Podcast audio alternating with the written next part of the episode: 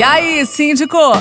As suas dúvidas sobre condomínio, agora na Pai Querer FM 98.9.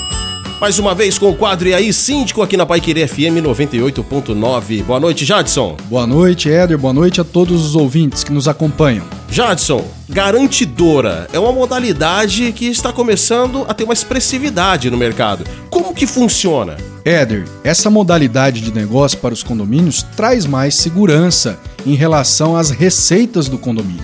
A garantidora realmente tem ganhado espaço, principalmente nesse momento de crise trazida pela pandemia.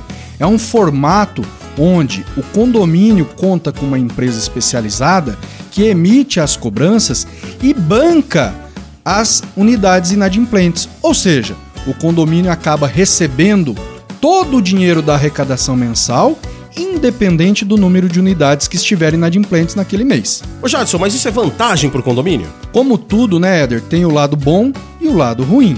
O lado bom é a parte da segurança financeira que o condomínio vai ter. Ou seja, o síndico e a administração do condomínio pode contar com aquele dinheiro todo mês, porque, independente da inadimplência, o dinheiro vai entrar no caixa do condomínio, porque a garantidora vai garantir esse recurso.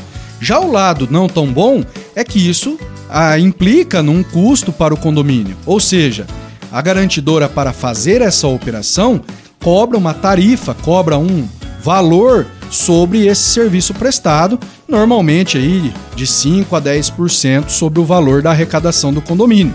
Mas é um formato que tem ganhado muito espaço justamente por coibir os excessos na inadimplência dos condomínios. Valeu, Jadson Molina, nosso especialista aqui em condomínios. Um abraço, Jadson. Um abraço a todos, obrigado e até breve.